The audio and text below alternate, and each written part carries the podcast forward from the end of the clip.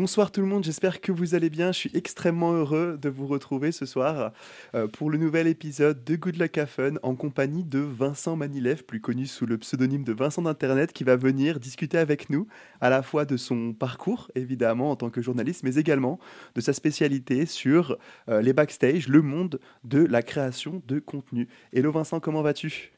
Salut, ça va bien et toi? Eh ben écoute, ça va. Euh, je m'excuse d'ailleurs d'avance pour m'avoir un peu nasillarde, aussi bien pour toi que pour les personnes qui nous regardent, parce que voilà, euh, malheureusement, j'ai été rattrapé par une belle sinusite en ce début du mois de... Non, cette fin, pardon, du mois de novembre, pas encore décembre, euh, mais, mais ça va très très bien. Non, non, mais t'excuses pas de toute façon, je pense qu'on passe tous un peu par là en ce moment. en, effet. en, en, effet, en effet. Alors, est-ce que tu pourrais, s'il te plaît, rapidement te présenter pour les personnes qui ne te connaissent pas déjà? Euh, bah, je m'appelle Vincent Manilev. Sur Internet, j'officie un peu sous le pseudo de Vincent d'Internet. Euh, voilà. Chacun a son histoire avec son pseudo, on va dire. Euh, et ses justifications, des fois, pas forcément concrètes. Mais et je suis journaliste. Et je suis journaliste spécialisé en culture web. et je m'intéresse principalement à ce qu'on appelle la creators economy, l'économie des créateurs de contenu.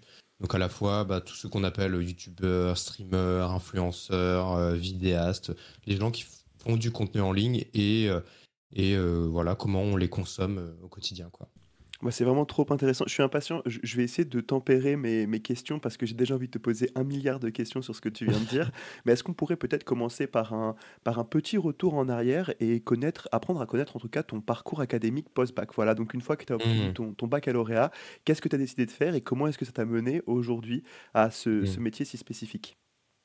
Euh, bah, en fait, au lycée, je savais déjà que je voulais faire du journalisme, pas forcément sur quel sujet encore, mais j'aimais bien l'idée de, de raconter un peu le monde, de, le comprendre déjà, et d'arriver à le digérer pour le retransmettre de manière pédagogique, euh, intéressante, pour, euh, et de partager en fait les choses aux, gens. Euh, j'ai toujours aimé écrire. Et en fait, après mon bac S, j'ai fait une licence de lettres modernes, parce qu'en fait, les écoles de journalisme, c'est en master. Et en général, ce qu'on dit aux futurs journalistes, c'est soit de faire des lettres modernes, soit de faire de l'histoire géo. J'ai choisi lettres modernes pour l'écriture parce que j'aimais beaucoup lire euh, aussi. Et après ça, j'ai tenté des écoles de journalisme sans bien les préparer en vrai. Euh, j'en ai, tenté 3, 4, je les ai ratés, mais j'ai été pris dans le master de journalisme web qui ouvrait dans la fac que j'étais en train de faire. Donc euh, euh, vraiment, j'ai fait partie de la première promo. On a littéralement essuyé les plâtres euh, à l'époque. D'ailleurs, j'ai hier soir, euh, hier après, j'ai donné un cours dans ce même master et ça m'a fait bizarre de voir que c'était déjà la douzième promo. je mets, et, et, de voir à quel point le temps passe vite. Et à partir de là, en fait, où on avait une spécialisation un peu internet, etc. Moi, je commençais à bien explorer Twitter, à évidemment déjà consommer beaucoup de vidéos en ligne sur YouTube notamment. Et en fait, ce qui s'est passé, c'est que après ma formation, je me suis réinscrit à la fac. Alors, enfin, je, l'assume maintenant, mais je me suis réinscrit en, réinscrit en étudiant fantôme un petit peu, tout simplement mhm. pour avoir une convention de stage. Parce qu'en fait, euh, sans stage, on trouve très difficilement un poste en rédaction et la vie de freelance est extrêmement difficile. Donc en fait, j'ai eu une convention de stage. J'ai fait un stage sur le site euh, slate.fr. Et il s'avère que par la suite, ils m'ont gardé en CDD, CDD, puis CDI. Je suis resté deux ans et demi là-bas jusqu'à ce qu'il nous. Tu, me dis stop hein, si des fois, mais j'essaie de faire. Non, mais t'inquiète pas, c'est parfait. La, continue. La, vie de journaliste, elle est ponctuée de pas mal de rebondissements, mhm. euh, souvent malheureusement parce que c'est un métier très précaire. Mais euh, en gros, je suis resté deux ans et demi là-bas, euh, deux ans et demi pendant lesquels j'ai pu explorer plein de sujets et développer beaucoup les sujets de culture web parce qu'au bout d'un moment, j'avais envie de proposer des sujets parce que à la fois je voyais le traitement médiatique assez inexistant ou méprisant sur les youtubeurs, beaucoup à l'époque, et aussi parce que je voyais émerger en fait des, contenus qui faisaient des millions de vues et j'avais envie de dire mais bah, qui sont les gens qui regardent, pourquoi c'est aussi intéressant, comment c'est produit, etc. Je me posais beaucoup de questions. Et mon premier gros papier sur le sujet, c'était pendant la Vidéo City Paris, pour ceux qui se souviennent peut-être dans le chat de ce moment assez légendaire de l'Internet français. Et c'était sur les youtubeurs muscu. À l'époque, j'avais pu interviewer euh, Thibaut InShape qui était là-bas, euh, qui était au, au salon. Et par la suite, j'ai continué à travailler ces sujets-là parce que ça marchait plutôt bien en termes d'audience sur le site, donc on me faisait confiance. Euh, on nous a mis à la porte, malheureusement, euh, parce qu'ils préféraient garder des gens pour faire l'édition, des papiers, des pigistes, plutôt que des journalistes en interne. Euh, j'ai profité un peu de, ce temps chez Pôle Emploi pour co-créer un podcast qui s'appelait NoTube chez Binge Audio. Où je parlais de YouTube. J'ai aussi fait un livre qui s'appelle YouTube derrière les écrans, qui est sorti en juin 2018. Et après, j'ai fait un petit passage à l'express, au desk, c'est-à-dire que je faisais les 3-8, c'est-à-dire soit je bossais très tôt le matin, soit en journée, soit en fin de journée, tard le soir, pour faire des news. Euh, donc pas du tout sur mes spécialités, donc c'était un peu frustrant, j'étais un peu triste, malheureusement. Hein. Et, j'ai quitté après le journalisme pendant pendant pendant euh, pendant trois ans, peu, euh, oui, mmh. trois ans. à peu près du coup. et j'ai rejoint en fait Ubisoft comme rédacteur de contenu. J'ai fait plein de contenu sur le jeu vidéo au sens large et c'était super intéressant. Mais là, encore une fois, au bout de trois ans, il y a eu des changements euh, euh, managériaux, il y a eu des changements bah, de, de, choix éditoriaux qui ne me mhm. convenaient pas. Donc là, je suis reparti, je suis redevenu freelance slash chômeur. Et depuis janvier dernier, j'ai repris à plein temps mon activité de journaliste. Euh, j'écris pour différents médias, je stream sur Twitch aussi, et j'essaye bah, de, bah, de, vivre un peu décemment de ce métier-là, même si c'est pas facile. Voilà. Non, mais c'est vraiment extrêmement intéressant. Je vais un petit peu rétro-pédaler justement ce, moment où tu as décidé de t'intéresser à la création de contenu. Du coup, comment est-ce que c'est venu? Est-ce que toi, tu avais une, attirance particulière justement pour, euh, pour cette nouvelle facette en fait euh, du web, pour ces personnes, pour ces contenus? Ou au contraire, c'était plutôt une question euh, au départ, bah, un choix éditorial de Slate et qui toi, après, t'a poussé à continuer dans cette direction-là? Non, euh, alors moi, j'ai, bah, comme plein de gens de, mon âge, moi je suis né en 91 et quand on est en 2010, euh, en 2009-2010, par là, j'ai 18-19 ans hmm. euh, et, et, en fait, j'ai eu mon premier ordinateur perso après le bac. Donc, c'est-à-dire que j'ai vraiment fait ma découverte réelle d'Internet après le bac. je me suis créé un compte Facebook en secret sans le dire à mes parents, ce genre de choses. J'ai pas eu l'éducation Internet que beaucoup d'autres, peut-être de mon âge, ont eu avec euh, les Tumblr, etc., etc. Mais quand j'ai eu mon ordi, quand j'ai eu mon espace Internet à moi, j'ai rattrapé beaucoup de choses. Avant, c'était assez limité pour nous pour aller sur Internet. On allait sur le THJV, euh, qui était le, guide de solutions de jeux vidéo euh, en ligne avec mon frère, ce genre de choses. mon père nous avait interdit de jouer à WoW, je me rappelle très bien. On avait acheté WoW à l'époque et dans la voiture, il se rend compte qu'on a besoin d'une connexion Internet pour y jouer. Il nous a dit non, non, vous allez le rendre. Donc ma vie aurait pu être très différente si ce jour-là, mon père, pu être streamer WoW. Euh. je, pense que j'aurais une vie différente parce que WoW a changé la vie de beaucoup beaucoup de gens. Mais euh, et en fait, c'est à partir du moment où j'ai eu mon ordi à moi, mon espace à moi et je pouvais me connecter à peu près quand je voulais, euh, bah, j'ai consommé énormément, énormément de vidéos YouTube. en fait, c'était les choses qu'on se partageait sur Facebook. et puis, je voyais des gars qui me ressemblaient, entre guillemets. Euh, bah, qui étaient dans leur chambre, qui racontaient un peu les problèmes d'ados, adultes, euh, etc. Mhm. Donc, comme beaucoup de gens, je me suis un peu identifié. Et, en fait, ça m'a vite intéressé parce que c'était un nouveau média. Je voyais, je voyais, ça comme la nouvelle télé, comme plein de gens. C'est-à-dire que bah, progressivement, je regardais moins la télé, mais je regardais beaucoup plus les vidéos euh, de Cyprien ou de, bon, bah, faut le dire, hein, Norman à l'époque. Quoi. Et, et en fait, à partir de là, moi, quand j'ai commencé à rejoindre les rédactions, j'ai vu qu'il y avait un manque parce qu'en fait, il y avait des fois, on s'intéressait à des émissions télé qui faisaient peut-être un million de, spectateurs maximum, mm. voire moins. Et on en faisait tout un tas de débats dans la, presse dédiée aux médias. Alors qu'en fait, il y avait des youtubeurs qui faisaient des millions de vues et personne n'en parlait vraiment. Donc euh, moi, j'avais envie de, ouais, de comprendre comment ça fonctionnait. Je voyais que c'était un business qui était en train de se mettre en place, qu'il y avait des enjeux d'argent aussi. Et donc non, ouais, non, pour le coup, c'est moi qui ai proposé ces sujets-là. Euh, qui les a développés chez Slate. Et Slate, c'est un site qui est quand même assez euh, libre sur les, angles, en tout cas beaucoup à l'époque euh, où j'y étais. Et, ils m'ont fait, confiance parce qu'ils ont vu aussi qu'il bah, y avait un intérêt des lecteurs aussi pour comprendre ce milieu qui était en train d'émerger. Ouais. Et ce manque, ce, manque, selon toi, dans les médias mainstream, il était dû à quoi? Est-ce qu'il était dû Alors, j'imagine qu'il y a plusieurs facteurs, mais voilà, est-ce que toi, tu pourrais revenir un petit peu sur ces, sur ces différents facteurs mmh. qui font qu'on s'est très peu intéressé euh, aux créateurs de contenu, créateurs, créatrices de contenu euh, à ce moment-là? Bah, le, gros, le gros sujet, c'est générationnel et ça l'est aujourd'hui encore. C'est-à-dire que les personnes qui décident dans les rédactions sont des personnes qui ont euh, plus de 35, 40 ans, etc. Ils n'ont pas grandi avec YouTube, ils l'ont découvert plus tard, c'est devenu un usage quotidien pour plein de Français, mais beaucoup plus tard. Et en fait, ils euh, ils consomment pas vraiment euh, consomment pas vraiment euh, Internet. Euh, enfin, ils consomment pas vraiment les créateurs de contenu, pardon. Et donc, ils se rendent pas forcément compte de ça. C'est un vrai angle mort pour eux. Hein. on leur donne des pseudos et on leur dit, mais lui, il a tant de millions de vues. Mais ils se disent, mais attendez, quoi, etc. Ça fait pas partie du tout de leurs usages. Ils vont écouter la radio, ils vont regarder la télé, ils vont lire des magazines, etc. Mais YouTube, les créateurs de contenu, etc. C'est c'était un vrai, un vrai euh, angle mort pour eux. Et puis il y avait un peu de mépris aussi parce que ça ne les faisait pas forcément rire parce que générationnellement c'était pas, euh, c'était pas leur humour, c'était pas leur cause, c'était pas leur référence. Euh, et puis surtout aussi il y avait ce truc de bah, si eux ça ne les intéresse pas, est-ce que ça va intéresser les lecteurs qui sur beaucoup de médias traditionnels étaient des lecteurs un peu plus âgés aussi. bien sûr, c'est logique. Alors, voilà, alors que moi en soi je considérais que bah, justement si on traite des sujets qui touchent les jeunes bah, les jeunes vont venir s'intéresser à ces, médias-là. Et c'est ce que essayent de faire beaucoup de médias en allant sur TikTok, en allant sur YouTube, etc. etc., etc. Donc en fait, c'est plein de, de, choses différentes, mais il y a un vrai gap générationnel, quoi, très clairement.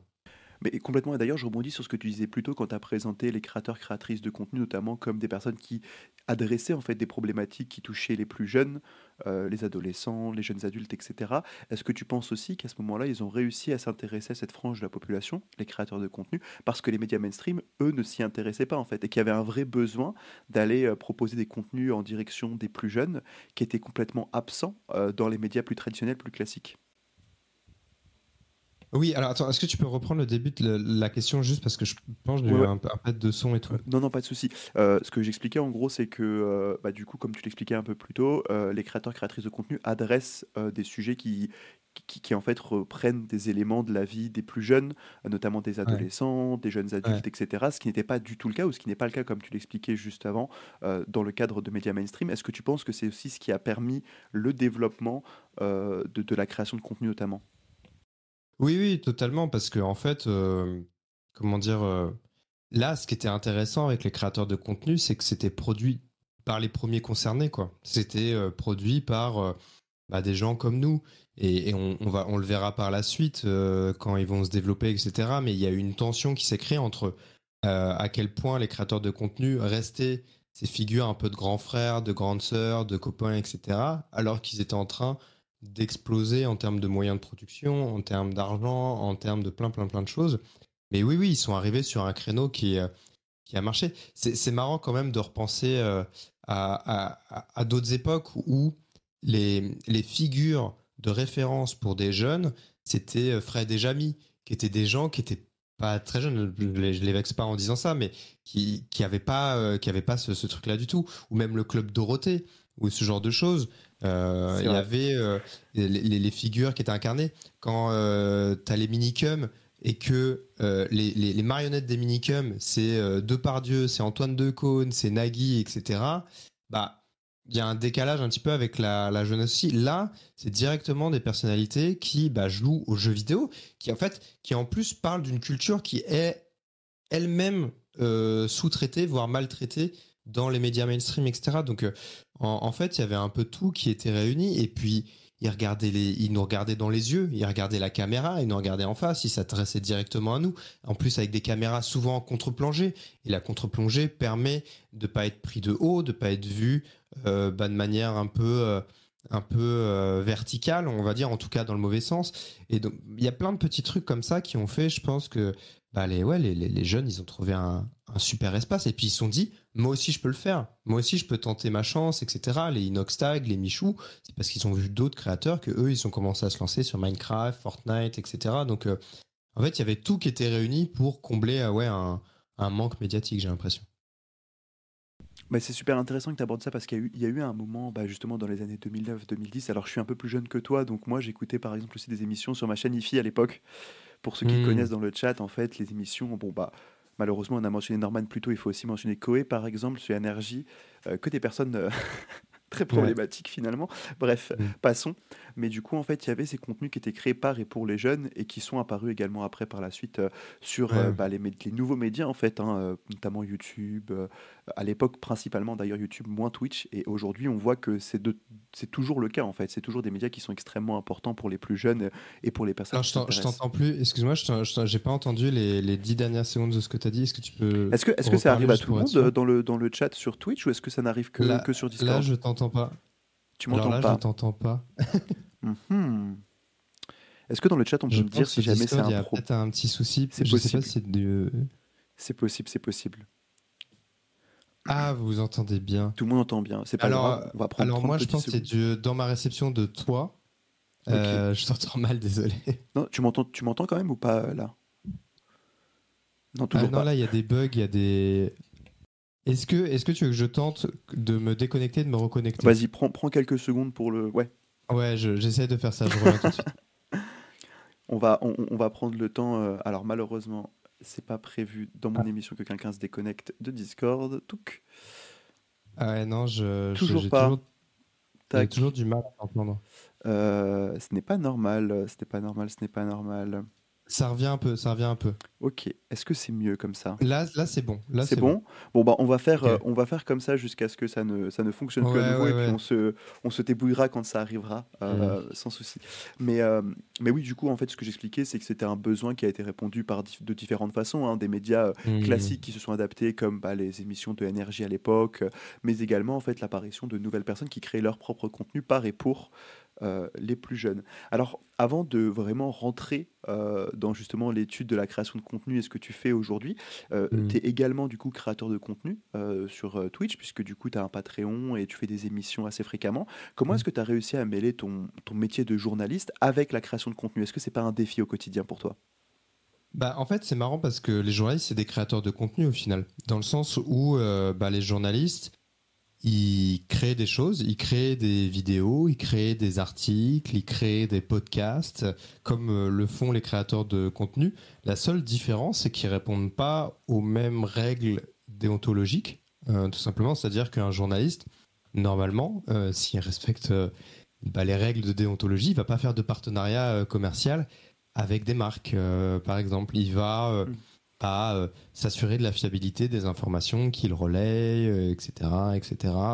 Euh, donc, en fait, en fait, pour moi, j'ai pas vu le fait de d'arriver sur Twitch et de faire une émission sur Twitch ou de lancer un Patreon, j'ai pas vu ça comme un truc de je veux faire de la création de contenu en ligne. J'ai vu ça comme une plateforme, un outil pour proposer du contenu journalistique parce que c'est difficile pour moi de bah, trouver ma place à la fois dans les rédactions. Il n'y a pas de place pour des profils euh, comme le mien, très clairement.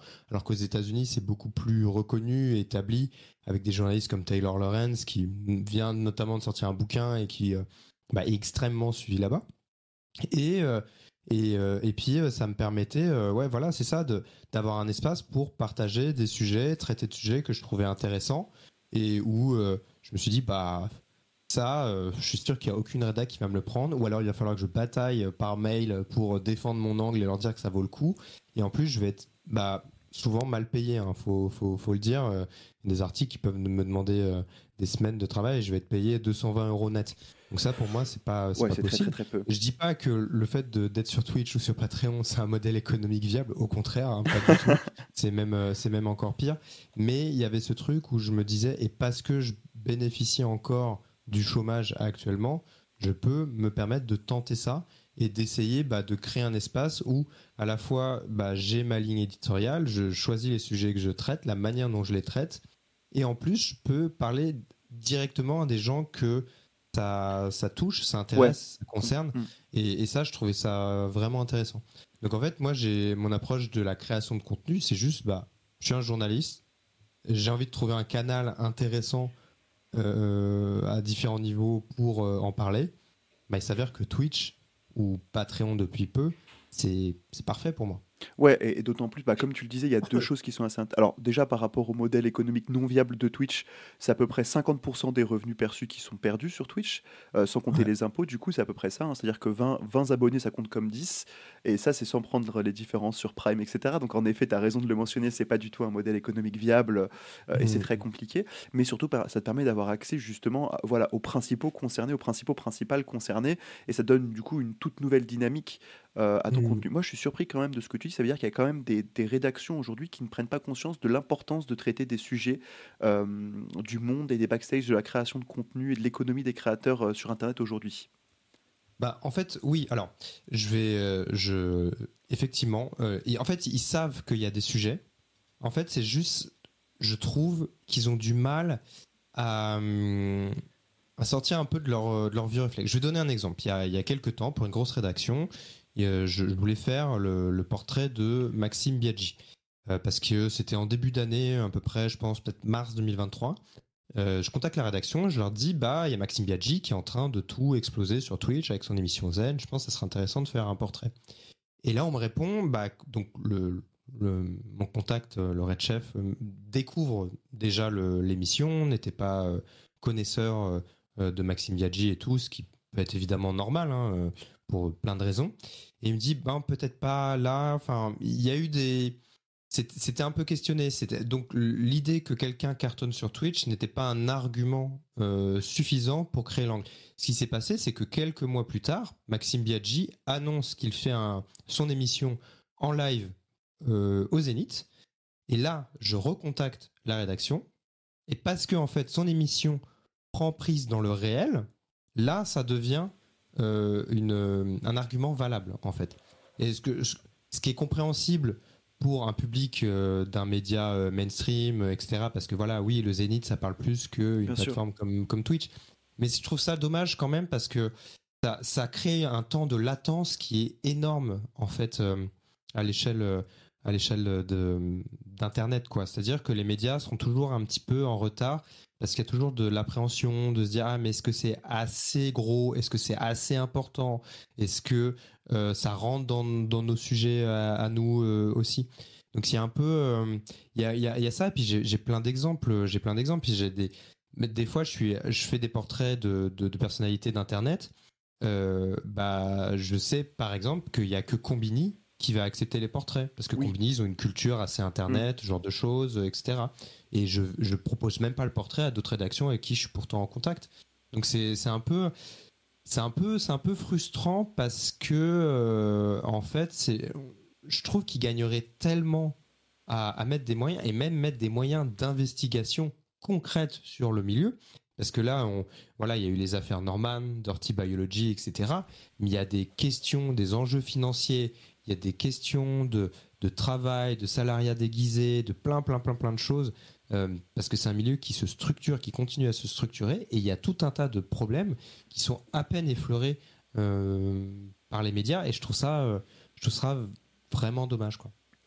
C'est vraiment, vraiment super intéressant que tu le mentionnes. Alors, il je, y a une question dans le chat qui te demande pour quel journal euh, tu avais proposé. je ne sais pas si tu peux y répondre. Euh, non, je préfère, préfère pas le dire parce qu'en soi, je ne veux pas que ça soit perçu comme euh, un, un, avis général sur ce média-là, alors qu'en en fait, ils, font un travail génial sur plein, plein, plein, plein de sujets liés notamment à la technologie, etc. Et tout. C'est juste que dans ce cas-là, c'était un peu, c'était un peu, c'est un exemple c'était un peu un cas d'école pour moi sur ce qu'il faut pour justifier un article sur une personnalité d'Internet. Et puis ce qui est assez rigolo, c'est qu'en fait, ce retour au concret, c'est très intéressant que tu le mentionnes parce que c'est un besoin également des créateurs et des créatrices de contenu.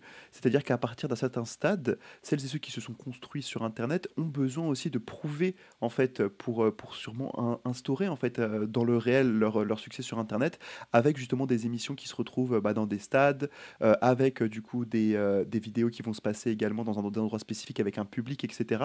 Je ne sais pas si c'est quelque chose que tu as pu étudier, et tu as pu voir, est-ce qu'à partir d'un certain moment, à partir d'un certain succès, on a une volonté de revenir et de se rapprocher peut-être d'un format plus classique de médias pour justement bah, s'imposer comme étant une référence et pas simplement comme étant euh, euh, bah, un, contenu pour les plus jeunes ou un contenu décalé qui n'est pas, euh, qui n'est pas ancré dans le réel?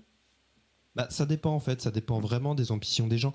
En fait, les premières générations d'influenceurs, de, créateurs de contenu, ils ont grandi avec la télé, ils ont grandi avec les mangas, ils ont grandi avec le cinéma. Donc effectivement, des Cypriens, euh, des Mister V, ils rêvent de cinéma. Mister V, il est en train de faire un film pour une plateforme. Euh, Cyprien, il a un projet. Enfin, ça fait partie de ça. Euh, Kevin Tran, il a fait un manga, il a fait plusieurs tomes d'un manga parce que c'est un, vrai rêve euh, pour lui. En fait, tout dépend de, ce qui est un rêve à la base et de comment Internet leur permet d'accéder à ce rêve-là sans passer forcément par les étapes un peu habituelles euh, des milieux artistiques traditionnels. Après, euh, aujourd'hui, c'est vraiment, c'est vraiment différent. C'est-à-dire qu'il y a des nouvelles générations de gens qui ont grandi en regardant d'autres créateurs de contenu et ce modèle-là devient une fin en soi pour, pour certains. Il y a, par exemple, je prends le, c'est pas le plus jeune parmi les, créateurs de contenu, mais Ponce, euh, Ponce, lui, il n'a pas forcément pour ambition de faire des, des plein d'émissions euh, ultra produites en plateau, etc., des événements IRL ou ce genre de choses. Lui, il aime bien streamer depuis sa chambre, du jeu vidéo, genre de choses.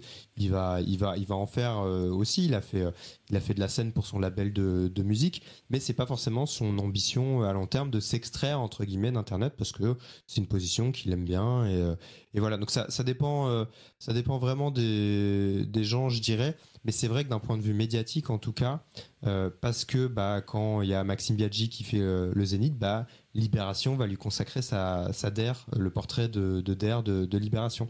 Et il va poser fièrement sur Instagram avec, parce que ça permet aussi à leurs proches, des fois, de montrer, regardez, euh, maman, papa, papy, mamie, bah, je suis dans Libération, je passe sur France Inter, etc. Il y en a même qui blaguent là-dessus. Hein. Ils disent, bah, je fais un peu ces médias mainstream-là à la fois pour ma famille et puis euh, aussi pour accéder à une step supplémentaire de notoriété. C'est-à-dire que c'est plus des stars d'Internet, c'est des personnalités publiques. Lina Situation, c'est le meilleur exemple. C'est plus une star d'Internet, c'est une personnalité publique maintenant, qui va être dans des médias mainstream, qui fait la une de JQ, ce genre de choses. Donc en fait, c'est à la fois un truc d'ambition personnelle et un peu de bah, d'explosion du plafond de verre médiatique, j'ai l'impression. Non, mais complètement, c'est super intéressant. On a deux questions euh, trop intéressantes dans le chat, donc euh, je me permets de les poser. La première, c'est celle de Soul. Est-ce que le journalisme sur les créateuristes de contenu pourrait être une porte pour ramener les plus jeunes à la lecture justement de ces médias euh, en général?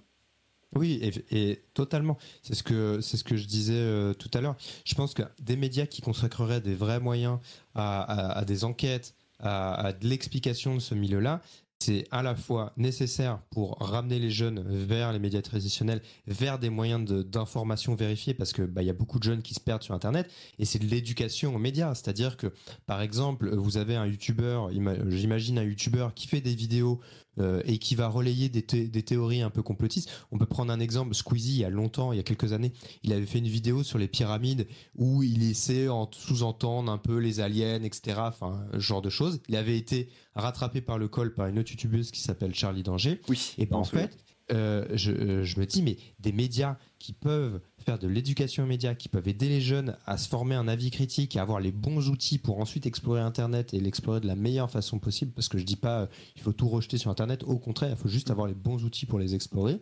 Et ben en fait, ça c'est juste indispensable. On est vraiment sur la base de bah, aider les gens à se forger un, avis, euh, un, esprit critique. Et, euh, et ensuite, bah, libre à eux de, de, consommer ça. Donc, je pense qu'effectivement, ça serait, euh, ça serait vraiment, vraiment nécessaire. Ouais, ce serait vraiment bénéfique. Et la seconde question, c'est celle de Kaito, c'est les médias du coup qui adoptent un format un peu hybride, comme Brut notamment, avec mm. euh, du coup un créateur attitré comme Charles, Charles euh, Villa, pardon, qui est journaliste, je crois, chez Brut. Euh, donc en tant que consommateur, Kaito apprécie beaucoup. Qu'est-ce que, est-ce que, qu'est-ce que tu penses de ce modèle? Est-ce que tu penses que c'est une bonne solution?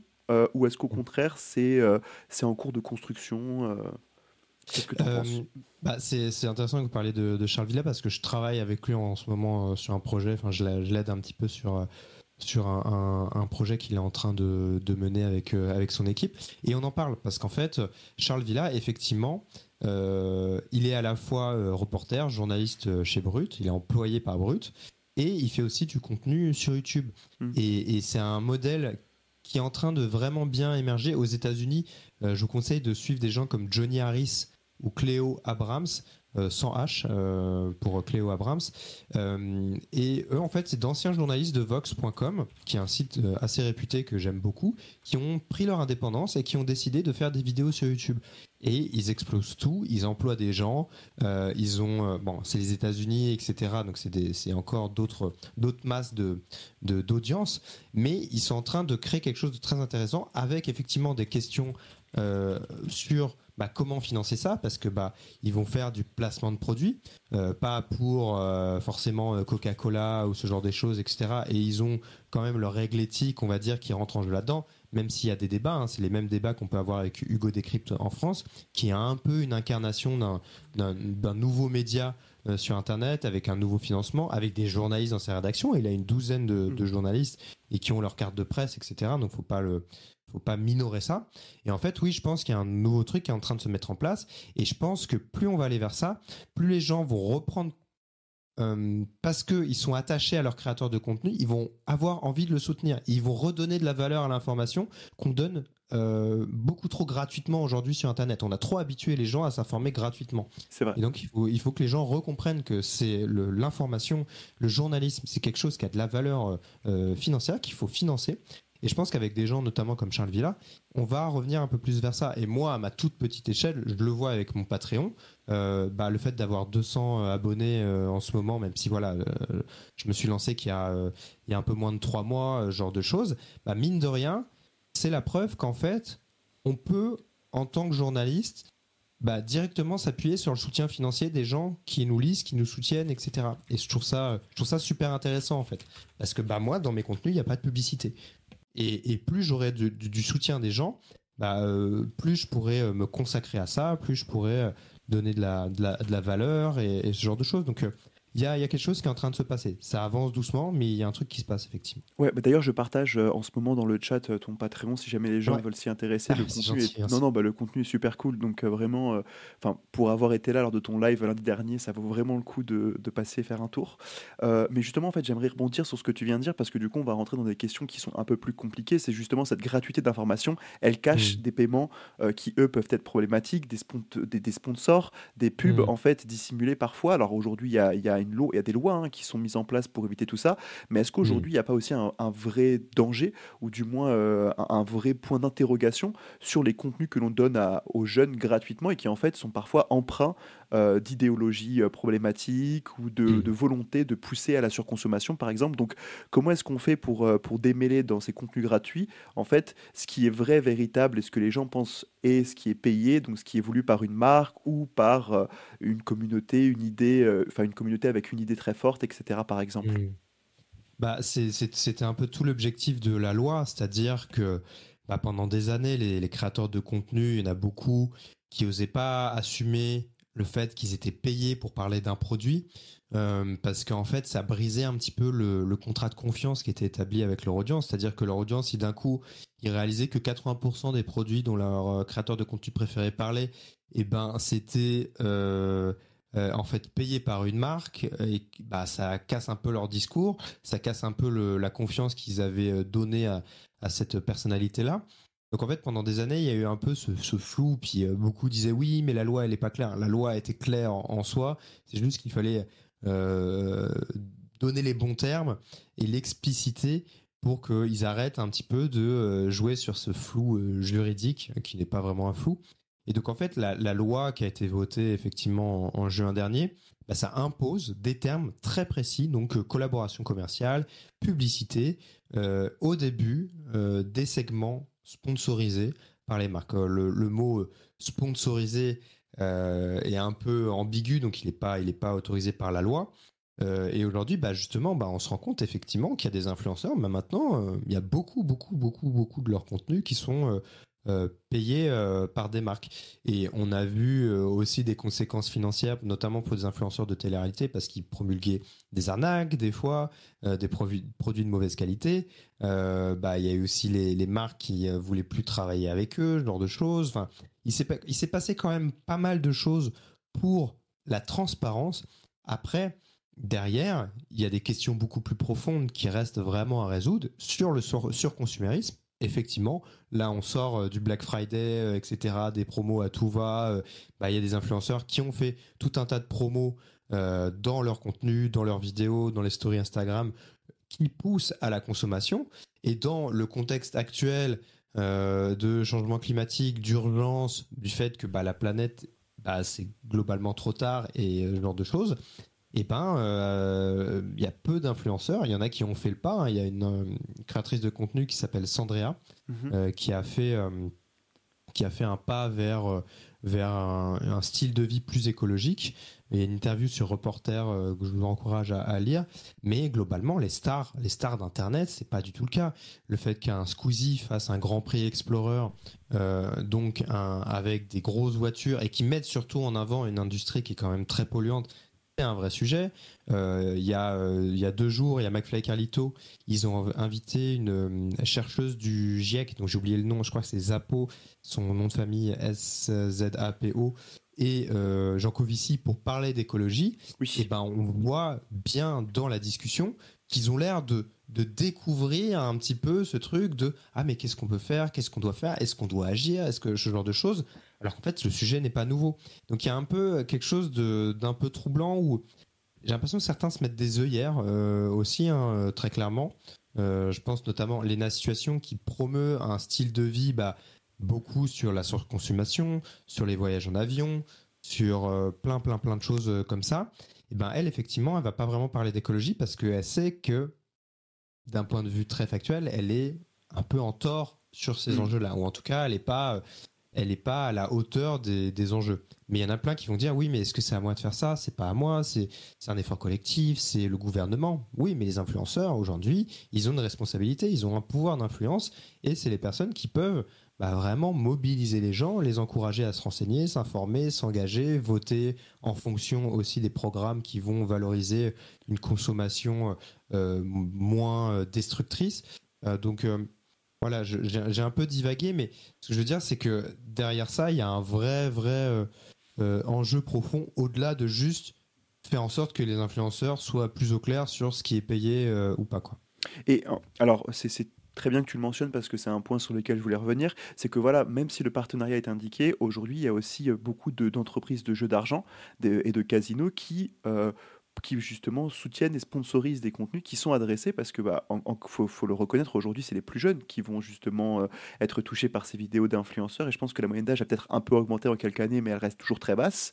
Et donc il y a aussi une vraie question éthique autour des contenus que l'on que l'on va promouvoir et à qui euh, est-ce que ces contenus vont s'adresser Je pense notamment à la plateforme Kik, euh, qui du coup a, fait beaucoup parler d'elle parce qu'elle avait une politique de rémunération des contenus qui était plus intéressante mmh. euh, pour les créateurs. Mais je pense aussi en fait à toutes les vidéos. Aujourd'hui, bah, par exemple, on le voit avec la dernière vidéo de Squeezie. Alors, il, il promet pas de, il, ne, il ne met pas en avant aucun site d'argent ou quoi que ce soit, mais en fait l'intégration euh, de la pub est tellement bien faite qu'elle paraît être euh, elle-même une partie euh, complète de la vidéo.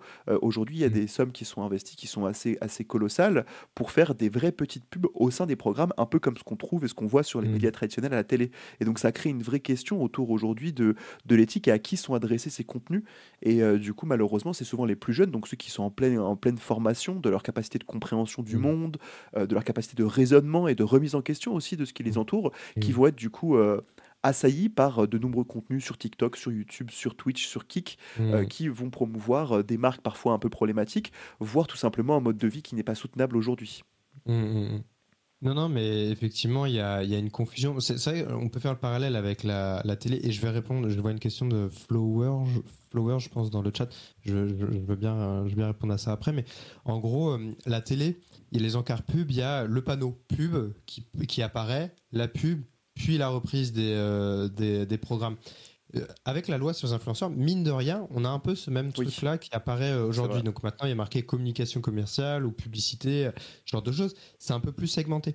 Et je trouve, après, il y a peut-être un truc légèrement positif dans le sens où avant, il y avait de l'intégration de produits et ça, ça, comment dire, ça irriguait sur tout le contenu. C'est-à-dire, euh, bah, euh, Squeezie fait un cache-cache euh, géant, ils se servent de certains téléphones, et ben en fait, ces téléphones-là, c'est une sponsor pour telle marque, et donc le produit est intégré tout du long de la vidéo. Là, des fois, j'ai l'impression que le partenaire, maintenant, il est remercié en début de vidéo, il y a un petit speech, etc., avec euh, l'indicateur sur le temps de la publicité, et derrière, ils reprennent un peu le contenu. C'est pas le cas hein, tout le temps, etc. Et il y a plein de manquements. Euh, les influenceurs sont pas tous réglo euh, aujourd'hui depuis la loi. Hein, il y a plein, plein, plein de nuances à amener. Mais il y a ce truc-là. En revanche, là où il y a effectivement, je pense, une discussion à avoir, c'est qu'en fait, le public a intégré l'idée que c'est grâce à la pub que ce genre de contenu peut exister. Parce que les créateurs de contenu disent Bah oui, mais j'ai besoin de sponsors pour financer ces vidéos-là. Et donc, en fait, c'est génial euh, d'avoir de la pub, c'est génial euh, d'avoir des gens qui nous payent pour faire la promotion et pour que je vous vende tel produit. Et, euh, et là, là, je pense qu'il y a un débat à avoir, c'est-à-dire que bah, on a intégré l'idée que la publicité fait partie du divertissement, fait partie du contenu et que ça fait partie des règles, en fait. C'est-à-dire euh, oui, je vais me divertir, mais il faut que j'accepte de me manger de la pub. Et mm. ça, c'est un, ça, c'est un sujet. Et je pense qu'on a, on a un peu trop vite accepté ça, on a un peu trop vite toléré ça. Et, je pense qu'on mériterait d'avoir des discussions plus profondes sur bah, ce que c'est la publicité et surtout comment eux ils l'incarnent. Parce que là, euh, un Michou qui nous dit ah bah euh, cette coque d'iPhone elle est géniale etc ça a un vrai impact. Il y a des études qui ont été faites pour montrer que bah, les, les, les, prescripteurs les plus appréciés des jeunes c'est les influenceurs. C'est à eux euh, qui vont qui vont faire confiance. Donc encore une fois je pense que même si maintenant c'est peut-être un peu plus lisible il y a toujours ces débats profonds sous-jacents euh, qui, qui, demeure. Et je, veux bien répondre à, Flower qui dit euh, pourquoi vous dites jamais rien aux footballeurs, acteurs, etc. Pourquoi les créateurs de contenu? Alors, bon, moi déjà, il y a, à titre personnel, il y a ma spécialisation, euh, c'est pas Benzema, c'est Seb Lafrite, on va dire. Donc je vais me concentrer plutôt là-dessus. Et la grosse différence, c'est aussi que l'affect, la, confiance qu'on place dans les créateurs de contenu, elle est outre, elle est tellement forte comparée à celle des footballeurs. Les footballeurs, en gros, eux, ils sont dans un autre univers, on va dire. Euh, Jean Dujardin, euh, bah, euh, Benzema, etc. Ils sont dans un univers qui est bien au-delà de nous. Et donc, en gros, je trouve que ça place un, comment dire, c'est moins pernicieux, c'est beaucoup plus explicite. Ils assument, ils posent avec leur montre, leur jet, etc. Ça n'enlève rien à l'idée que effectivement, faut réguler ça, que les déplacements des équipes de foot, bah des fois ça peut se faire en train au lieu de se faire en avion, très très clairement. Mais je veux dire, les créateurs de contenu, c'est important parce que on a une confiance qui est doublée euh, en eux et il y a un langage qui est des fois un peu plus euh, insidieux, euh, je trouve aussi, et c'est pour ça que les garde-fous, faut les placer encore plus euh, fortement, tout simplement, parce qu'on a l'impression que c'est des potes qui nous parlent bien souvent, et notamment aux plus jeunes. Ouais, et bah, mais ce qui est très intéressant, c'est en fait c'est le concept de fausse proximité aussi. C'est-à-dire qu'en fait un, un influenceur sera ou une influenceuse sera d'autant plus proche qu'en fait chacun a accès à son contenu de façon quasiment personnalisée. Un joueur de foot va passer sur des médias mainstream qui sont partagés par euh, des dizaines de milliers, voire plus de personnes, alors qu'un créateur ou une créatrice de contenu, en fait, elle va créer un contenu que l'on va consommer chez soi, derrière son écran, et en fait, avec aussi un rapport euh, aux personnes qui les, qui les consomment qui est outrement plus impliquant. Et c'est d'ailleurs pour ça qu'il y a beaucoup de marques qui vont parler, qui vont faire des différenciations entre les nano, les nano créateurs de contenu, les micros, euh, les moyens et les très gros, parce qu'en fait, mmh. aujourd'hui, il y a des marques qui assument très clairement de ne pas aller s'intéresser à des créateurs trop importants comme Squeezie parce qu'il y a moins ce rapport mm. de proximité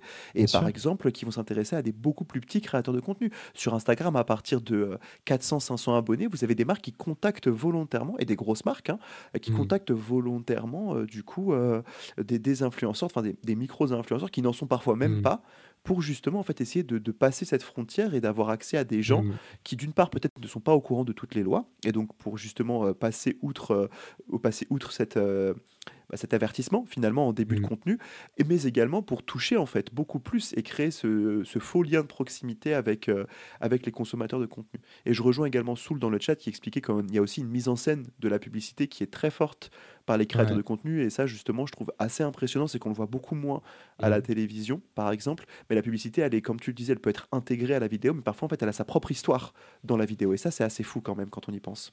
Ouais, et, effectivement, et là je, rebondis encore sur ce que dit Flore, mais euh, qui dit les créateurs de contenu doivent instaurer une distance. Alors, mais en fait, justement, non, parce que c'est tout leur business model. C'est parce qu'ils ont la confiance de leur public, parce qu'ils ont l'air proches de leur audience, que les marques vont aller les voir pour euh, placer des produits chez eux. Parce que c'est beaucoup plus facile. Je, voilà, aujourd'hui, euh, les, jeunes, bah, ils veulent voir les situations leur recommander un produit de beauté.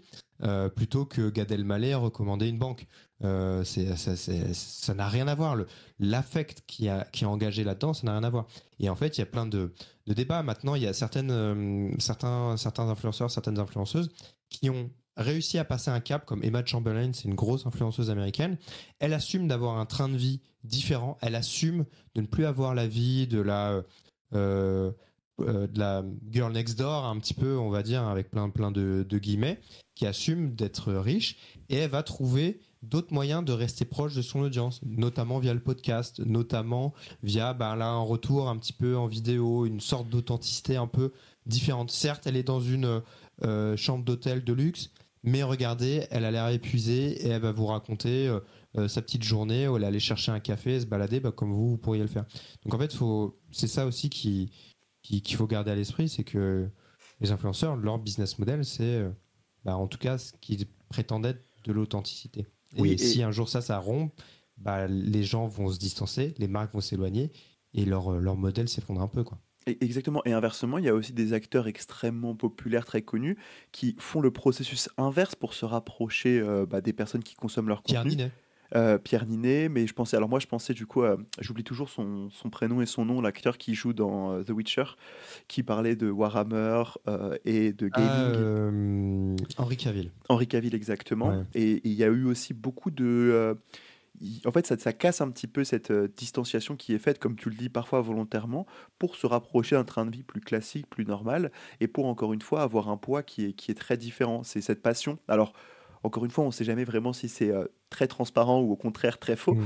Euh, c'est ça qui est compliqué, mais c'est Mm. ce faux semblant de passion qui fait qu'en Mm. fait on crée de la proximité et aujourd'hui c'est ce qui vend. Je ne sais pas ce que tu en penses, mais que ce soit la création de contenu, même la création, euh, on s'y intéresse sur cette émission, hein, les coulisses de la création du jeu vidéo, même dans le jeu vidéo, c'est se rapprocher de la vie euh, de tout un chacun pour essayer de créer des expériences qui sont uniques en fait et 100% personnalisées et je pense que c'est quelque chose qui marque énormément notre période. Oui, et euh, c'est vrai, tu parlais de ces, acteurs qui font un peu le chemin inverse. Euh, Il y a, en fait, c'est assez intéressant. euh, on peut parler ça aussi avec des musiciens, des rappeurs. Il suffit de regarder les invités qui décident d'aller chez des créateurs de contenu plutôt que dans des médias. Euh, moi, je sais, voilà, les, rappeurs maintenant, ils vont faire leur, pro- leur promo chez euh, Squeezie, chez Gotaga. Euh, Vald, qui avait même fait une chanson en lien avec Gotaga, tout ça, il est allé dévoiler des morceaux chez Go- Gotaga en live. Marion Cotillard et Camille Cotin, elles vont faire leur promo chez Squeezie euh, aujourd'hui. Et en plus, elles, elles paraissent sympathiques. Ils parlent 30 secondes, une minute à peine de leur, euh, de leur, euh, de ce qu'ils ont à, à promouvoir. Et le reste, en fait, c'est du contenu qui les rend sympathiques, qui les rend accessibles, qui les rend humains. Et en fait, euh, bah, dans le cercle médiatique maintenant, effectivement, bah, ils ont des fois plus intérêt à aller chez des influenceurs où ils vont être très bien reçus, où ils vont s'amuser, s'amuser et, et on va pas forcément trop parler de leur projet. Mais les gens vont se dire ah mais Marion Cotillard elle est vraiment marrante et tout euh, et donc il y, y a un affect nouveau qui va se, se placer quoi et, c'est assez euh, assez intéressant de voir bah oui les les rappeurs devenir des influenceurs euh, ce genre de choses c'est un un vrai c'est un vrai mouvement il y en a qui s'en préservent énormément qui vont pas trop dans l'intime. Mister V euh, par exemple Ouais. c'est pas quelqu'un qui poste des stories tous les jours. Il, il garde quand même une certaine distance euh, il parle peu euh, de sa vie privée, euh, Cyprien aussi, parce que c'est peut-être un peu plus des anciens, euh, des anciennes générations qui n'ont pas été habitués à ça, mais euh, en vrai, il y a, oui, oui, il y a, il y a- il y a un truc. Est-ce que c'est faux? Est-ce que c'est calculé? Est-ce que c'est machin et tout? Mais mine de rien, maintenant, aujourd'hui, quand il faut faire la promo d'un film, il faut faire des TikTok, il faut faire euh, des stories Instagram, il faut faire ce, ce genre de choses. Donc avoir un acteur, quelqu'un qui a déjà une présence, c'est génial. Là, euh, Pierre Ninet, il filme les coulisses euh, d'une future scène du film Monte Cristo. Et donc, bah, ça, crée déjà une attente, ça crée déjà une envie, ça crée déjà euh, un, un- un discours, un storytelling, marketing autour d'un. d'un- Est-ce que vous m'entendez toujours ou pas? Je crois qu'on a perdu Vincent. Facile à observer. Ah, on t'a perdu pendant quelques minutes, euh, enfin quelques Ah. secondes, euh, Vincent, euh, euh, juste au moment où tu parlais de Monte Cristo avec euh, Pierre Ninet. Du Oui, coup. oui, oui, oui, je disais, je disais simplement que effectivement, Monte Cristo, bah, Pierre Ninet, il parle déjà des coulisses de certaines scènes alors que le film est en train d'être tourné. Et ça, c'est assez dingue en fait de se dire le- la promo du film a déjà commencé. Et, et effectivement, c'est c'est des trucs, je pense, qu'on va voir de, de plus en plus avec des acteurs qui, mine de rien, sont eux-mêmes des enfants d'Internet entre guillemets. Quoi. Alors, euh, je me garde en tête toutes les questions que, tu viens de susciter pour poser la question de Riversy dans le chat qui te demande si tu aurais une segmentation des créateurs de contenu ou des influenceurs à partager euh, ou au détour, pourquoi pas, d'un autre contenu. Euh, donc, j'imagine segmentation, elle entend différents profils d'influenceurs euh, qui seraient marqués par des caractéristiques communes, euh, plutôt par exemple des influenceurs. Et, et tu m'arrêtes dans le chat si je me trompe, hein, mais des influenceurs gaming, des influenceurs beauté, etc. Et cette segmentation, est-ce qu'elle est accessible quelque part, par exemple? Alors c'est très compliqué. euh, euh, quand, je, quand je fais, euh, je donne, je donne des cours de temps en temps et j'ai une slide où j'essaye de faire des familles d'influenceurs. C'est très très très difficile parce que aujourd'hui, les influenceurs, bah, ils font un peu de, ils font plein de trucs différents. Enjoy Phoenix, euh, qu'on a connu pour des tutos, make-up, etc., a énormément évolué. Elle fait des vlogs maintenant, elle fait des vidéos concept un peu produits, un, un peu à la Squeezie, mais sur d'autres d'autres concepts. Et elle stream du, du jeu vidéo. Donc comment on la catégorise Il y, a, y a ce genre de débat des fois de se dire bah Angel Phoenix euh, c'est pas une influenceuse beauté. Enfin, c'est maintenant, elle fait des choses très différentes. C'est aussi parce que les influenceurs ont eu un besoin à un moment de segmenter leur production pour pas avoir tous leurs œufs dans le même panier. Mm. Euh, c'est-à-dire, euh, ils veulent, faut faire des vidéos YouTube, mais il faut aussi faire des TikTok, il faut aussi faire des stories sur Instagram, etc. Donc, il y, a une nouvelle méta un peu, on va dire. Et donc, bah, maintenant, c'est très compliqué. Thibaut InShape, sur sa chaîne principale, c'est plus des vidéos de muscu. Il, met ça sur sa chaîne secondaire. Thibaut InShape, euh, aujourd'hui, là, il fait une vidéo avec, euh, avec, un, avec un combattant de boxe ou de MMA, je sais plus exactement, mais euh, et où il va aller explorer, et, je sais pas, explorer différents métiers de berger, de d'employé chez Amazon, ce genre de choses. Donc en fait, c'est très compliqué. C'est pour ça que maintenant on parle de créateur de contenu parce que c'est un terme qui est un peu plus englobant. Et mm. faire une segmentation, en fait, on peut faire plusieurs segmentations. On peut faire, essayer de faire des segmentations par style. On peut faire des segmentations par statut, bah, les méga stars, euh, voilà, comme tu disais, Macron influenceur, etc. On peut faire des segmentations aussi euh, sociologiques, c'est-à-dire regarder qui fait des vidéos avec qui. Bah, c'est bandes de potes, hein. souvent bah, des potes de, des potes mecs, hein, où il y a très très peu de place pour les femmes. En fait, il y a plein plein plein plein de segmentations possibles. Donc c'est vrai que c'est un petit peu compliqué. J'ai pas de réponse. je fais un peu une réponse de Normand, mais euh, tout dépend un petit peu de l'approche qu'on a envie d'avoir euh, là-dessus. Mais, mais c'est intéressant parce qu'en fait, c'est justement parce que c'est compliqué que c'est un besoin, je pense, aujourd'hui d'essayer de, de peut-être un petit peu euh, trouver justement des points de comparaison entre ces différents euh, créateurs et créatrices mmh. de contenu. Et je reviens sur la question que j'ai pensée, c'est qu'en fait, comme on le voit, il y a vraiment une volonté de réhumaniser euh, ou peut-être en fait de se rapprocher et de casser la distance qu'il existe entre bah, du coup euh, celles et ceux qui créent du contenu et du coup euh, leurs consommateurs. Et mmh. ça peut être très bien dans le cadre du divertissement, ça pose d'autres problèmes assez importants quand on s'adresse à des contenus par exemple politiques. C'est aussi mmh. quelque chose qu'on a pu voir lors des élections présidentielles qui se sont passées, avec une volonté de se réapproprier par les différents candidats les médias des plus jeunes pour avoir accès à eux et en utilisant des codes en plus parfois pour certains partis de façon extrêmement mmh. Euh, doué de façon, de façon extrêmement propre. Donc, est-ce que justement cette, cette proximité ah bah du coup on a on a Soul qui, qui, reprend ce que je dis juste au moment où je suis en train de le dire. Mais est-ce que justement cette euh, proximité et ce contenu lisse, ça peut pas également poser des problèmes? On parlait un peu plus tôt, tu mentionnais Hugo Décrypte. Euh, mmh. Il y a par exemple sur Hugo Décrypte d'excellentes vidéos qui nous montrent que Macron, le président actuel, ne se comporte pas du tout de la même façon. Son vocabulaire est différent, sa façon de s'habiller est différente et il s'adresse directement aux plus jeunes. Et donc, comment est-ce qu'on mmh. réussit à trouver le juste équilibre entre cette proximité qui peut être très bénéfique, mais qui peut aussi devenir très dangereuse dans un monde où, du coup, en fait, tout serait trop lissé et on n'aurait plus le droit à de véritables confrontations et débats politiques sur des idées, mais plus simplement sur, euh, sur la personne ou ce qu'elle représente. Bah, en fait, euh, pour les influenceurs, les créateurs de contenu, euh, j'alterne entre les deux termes, hein, mais c'est juste pour varier, pour pas trop me répéter. Mais en fait, il y, y, a plusieurs position, euh, il y a ceux qui assument être politisés, euh, que ce soit des influenceurs euh, d'extrême d'extrême gauche, d'extrême mm. droite. Voilà, bon, je pense que vous les, vous les identifiez plutôt bien aujourd'hui. Il y en a qui assument d'avoir des idées, notamment des idées sociales sur des sujets de société assez ancrés, bah, par exemple sur les droits LGBT, sur ce genre de choses. Il y a des créateurs de contenu qui parce que eux-mêmes sont membres euh, des communautés LGBT, bah, vont s'engager, vont en parler, etc. Euh, très clairement. Euh, il y en a d'autres qui vont faire ça de manière épisodique sur, par exemple, la manifestation contre la réforme des retraites. Il y en a un certain nombre qui ont pris la parole tout simplement parce que bah, ils, se disent que c'est un sujet trop important, qui les mm. touche eux, qui touche leurs proches, des fois, c'est un sujet sur lequel ils surfent, hein, euh, très clairement, pour se donner une bonne image aussi. Il hein, ne faut pas éviter cette euh, hypothèse-là. Et, euh, et puis, globalement, il y en a aussi ceux qui évitent totalement les sujets politiques. On l'a vu avec Squeezie, par exemple. Il, a, il avait fait un TikTok assez long pour parler de la tribune des influenceurs au moment où il y avait eu des débats autour d'une tribune qui était très mal gérée. Et il avait dit, je sais qu'il y en a qui attendent de moi que je me prononce sur la réforme des retraites, mais je peux pas le faire. Euh, j'ai des millions d'abonnés, etc. Il faut que je pèse chacun de mes mots, ce genre de choses. Bon, c'est une façon aussi un peu de se protéger parce que je sais que quand on se prononce politiquement, bah il y a des marques derrière, vont dire oulala, là euh, là, lui, euh, il est trop politique, on veut pas se on veut pas travailler avec lui. Seb, quand il a pris position contre la réforme des retraites, parce que comme il a expliqué lui-même, bah il a des parents, il sait, voilà, il sait ce que c'est comme, comme sujet.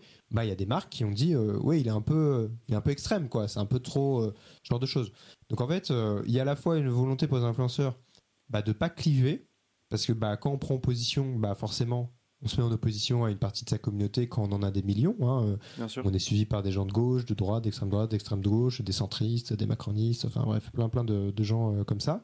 Et en plus, bah potentiellement, son modèle économique, bah, on, le met peut-être un petit peu euh, en danger. Donc c'est pour ça qu'il y en a plein qui veulent absolument pas se, se positionner. Et dans tous les cas, c'est très très très très très très rare de voir des influenceurs se positionner pour des partis en particulier. Ouais. Euh, parce que ça, voilà, l'incitation euh, au vote, genre de choses, ça peut être très très très mal perçu euh, par les par les communautés. Et Hugo Décrypte, bah oui, effectivement. Mais Hugo Décrypte, en fait, je trouve, il a fait une interview de Macron il y a, pas si longtemps que ça, et je trouve qu'on a été un peu dur avec lui. J'ai vu des papiers de Télérama qui le critiquaient. Alors que je trouve qu'il n'a pas été si mauvais que ça en vrai. Il relançait Macron, quand euh, le président répondait pas vraiment à certains sujets, il revenait avec les mêmes chiffres, il demandait des précisions. Euh, mine de rien, c'est pas rien. Je pense que faut lui reconnaître certaines choses euh, mm. aussi. Et en fait, il n'a pas plus servi la soupe à Macron que des médias comme France 2, France Inter, qui quotidiennement bah, reçoivent des hommes politiques sans des fois trop les, les contredire non plus. donc, ouais. Ouais, voilà. Donc je pense que il y a un peu un truc de demi-mesure, un peu de bah, balayons devant notre porte aussi des fois avant, euh, avant de s'en prendre à eux, même si bon, euh, en vérité, en coulisses, bah, il y a aussi beaucoup d'opportunistes hein, dans le dans, dans, dans, ce milieu de l'influence aussi quoi. Je sais pas si j'ai répondu à la question mais si, si, euh, si, si, très bien même. Mais après ça c'est rigolo parce que bon là j'ai pris un sujet quand même qui est assez clivant le monde politique, mais il y a d'autres sujets comme par exemple l'écologie, comme le sexisme, le racisme etc qui sont des sujets qui sont pas ou quasiment peu abordé. Euh, je sais que j'avais suivi euh, l'histoire, donc euh, j'avais beaucoup suivi le, GP Explorer et notamment l'histoire qui avait suivi avec l'accident qui a eu lieu et qui mettait en cause du coup une influenceuse avec un influenceur assez réputé et donc du coup toute la toute la haine qui s'était vraiment démultipliée sur les réseaux et la prise de parole était sinon sinon absente, euh, extrêmement légère, même de la part de Squeezie, qui au milieu d'un live, d'ailleurs dans lequel, euh, auquel j'assistais euh, de façon complètement random, bah, en fait il a pris peut-être 5 minutes pour dire ok les gars vous allez trop loin, arrêtez, stop, moi je veux pas de ça dans ma commune. Mmh. Mis à part ça, il n'y a pas eu de contenu qui ont été poussés, etc. pour aller contre ces vagues de haine qui aujourd'hui sont extrêmement présentes. Il y, a, il y a un vrai mouvement aussi, je ne sais pas, depuis le rachat, alors je ne sais pas si ça coïncide ou pas, hein, c'est pas un effet de cause à effet, mais depuis le rachat de Twitter par Elon Musk, c'est beaucoup plus visible. Il y a un vrai aussi mouvement de haine envers les communautés déjà discriminées et qui se, et qui se répand de plus en plus. On, le voit sur mmh. TikTok avec des TikTok très masculinistes, parfois très sexistes, euh, sous couvert d'humour, mais parfois sous couvert tout simplement de contenu pédagogique, ce qui est terrible. Mmh. On a un Twitter qui est beaucoup plus libéré, donc il y a aussi tout un, il y a toute une nécessité en fait aujourd'hui aussi peut-être à prendre position, même si ça fait peur, pour justement éviter que ce genre de, de comportement euh, se reproduise. Ouais, et euh, l'exemple de Squeezie, il est super intéressant parce qu'en fait, ça symbolise tellement de choses. C'est-à-dire que Squeezie a été un peu célébré pour sa prise de parole en live, mais encore une fois, c'est une prise de parole en live. Donc, il comptait sur le fait que les gens allaient clipper et diffuser euh, pour lui euh, sa parole, qu'il ne ferait pas de lui-même un, positionnement là-dessus. Il l'a fait tard, il l'a fait plusieurs jours après. même le GP Explorer a mis du temps à réagir pour bah, soutenir Manon, donc la la, pilote euh, qui était impliquée dans le fait de course avec Maxime Biaggi. Euh, Maxime Biaggi a été très timide dans sa réaction euh, aussi. Manon a reçu le soutien de quelques pilotes, mais pas tant que ça. Il n'y a pas eu de choses unanimes non plus. Et en fait, c'est assez catastrophique parce que ça symbolise tellement euh, une ambiance toxique de manière générale, c'est-à-dire que Squeezie va dire ça, genre dégagez, on veut pas de vous, euh, euh, genre de choses. Il va donner des interviews à Télérama pour dire oui, il faut encourager les femmes, il faut leur donner plus de place, etc. On essaye et tout. Mais dans les faits, juste factuellement, Squeezie, c'est quelqu'un qui, dans ses vidéos, met très peu en avant des femmes. il y a très peu d'invités de du milieu internet qui sont invité dans, ses vidéos, et lui-même va euh, et dans le live donc que tu mentionnais où il disait euh, à, son public euh, et aux harceleurs de dégager, juste après, il rejoignait en vocal Locklear, qui est un autre gros streamer et qui lui-même, lors du procès Amber Heard euh, contre Johnny Depp, a fait un react au procès en incendiant et en étant très misogyne et sexiste avec Amber Heard.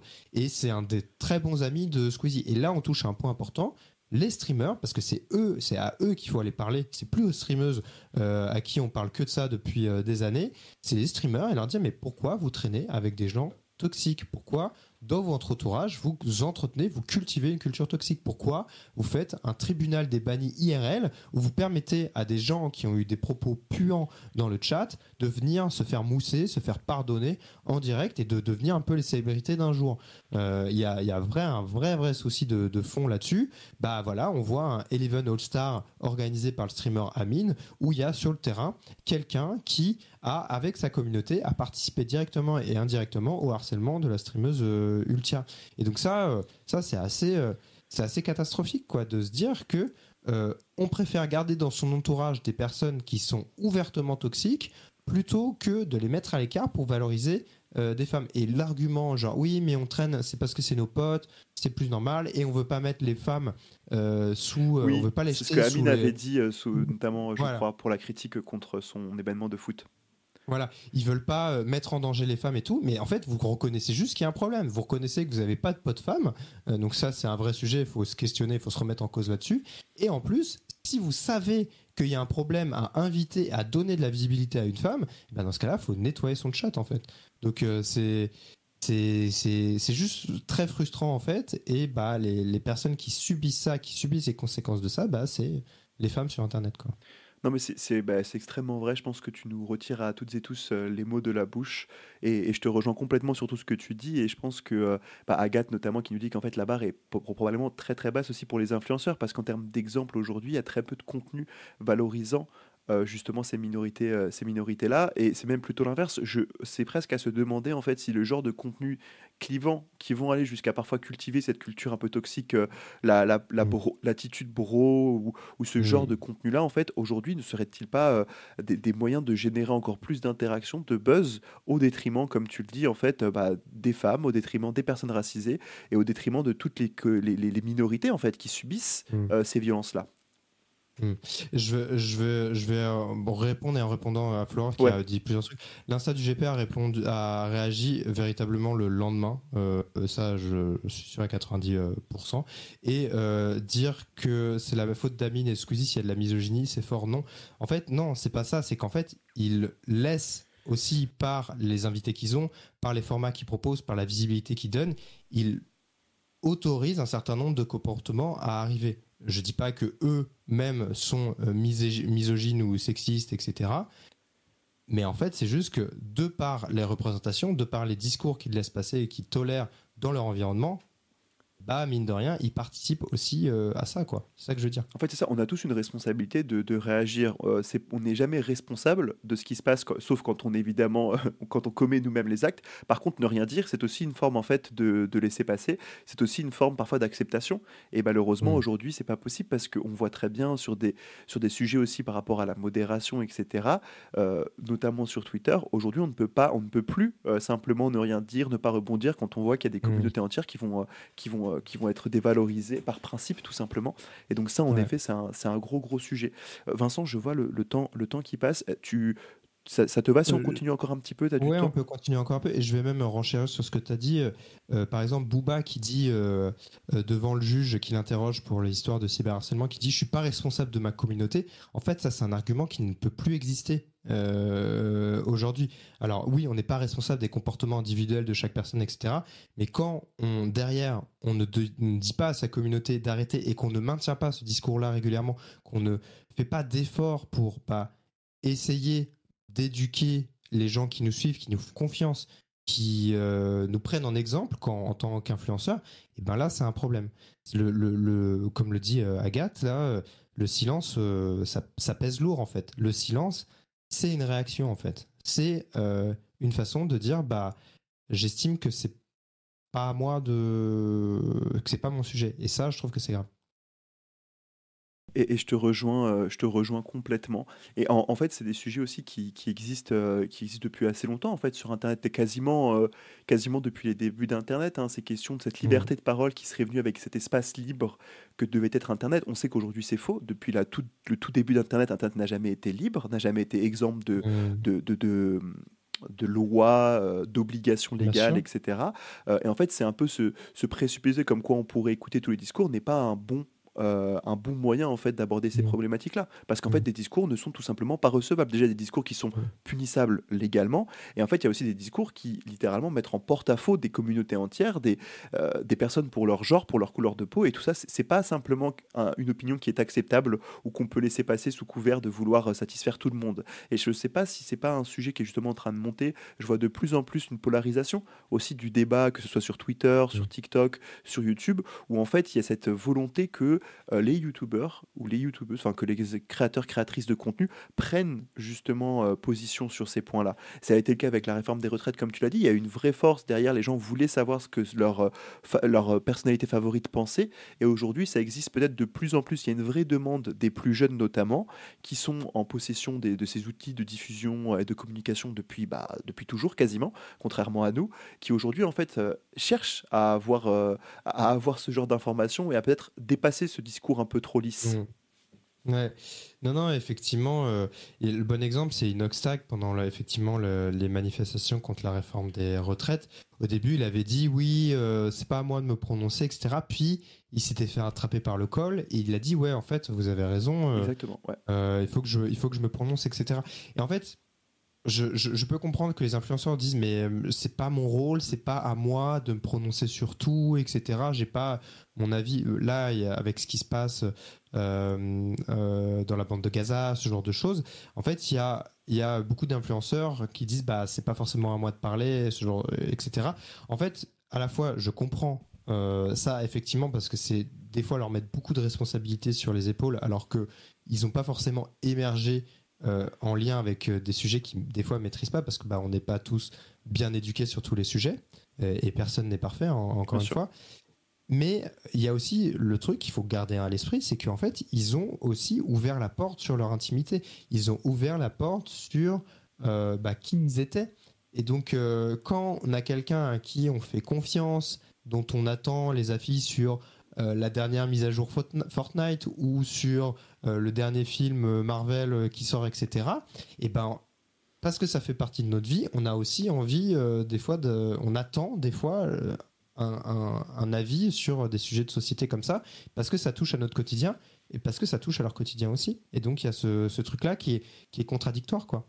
Ouais, et complètement. Et pour rebondir sur ce que dit Flower aussi euh, dans le chat, c'est qu'en fait, l'éducation, c'est pas uniquement euh, à l'école, dans le cadre de la famille ou les politiques. Hein. c'est, vraiment part... On apprend toujours euh, tout au long de notre vie. Et puis aussi, l'éducation, mmh. c'est, un sujet en lui-même. On pourrait passer plusieurs heures, mais déjà, en mmh. fait, l'éducation dépend beaucoup du, du, niveau du milieu social dans lequel on évolue. Il y a des parents qui peuvent plus ou moins éduquer leurs enfants. Il y a des villes, des villages aussi. L'accès à l'éducation n'est pas le même partout. Et en fait, parfois, c'est tout au long de la vie qu'on apprend. Et donc l'éducation, qu'on le souhaite ou non, en fait, elle se fait également quand on regarde du contenu.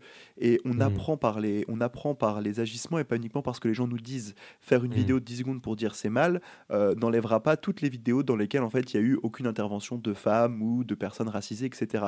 Et donc ça, je pense que c'est un, sujet quand même assez important. C'est qu'évidemment que l'éducation, c'est dans le cadre de la famille, dans le cadre euh, de, de l'éducation et d'une certaine mesure aussi dans le cadre, dans un cadre politique. Mais il faut pas oublier qu'en fait, bah, demain, un créateur de contenu, il est très écouté par les plus jeunes. D'ailleurs, en fait, euh, c'est un sujet qui avait été abordé à de nombreuses reprises, hein, mais aujourd'hui, euh, un créateur ou une créatrice de contenu peut avoir un vrai rôle sur euh, la dimension que va prendre bah, du coup tel ou tel sujet pour, pour les principaux concernés ou pour les principales concernées, leurs leur consommateurs de contenu.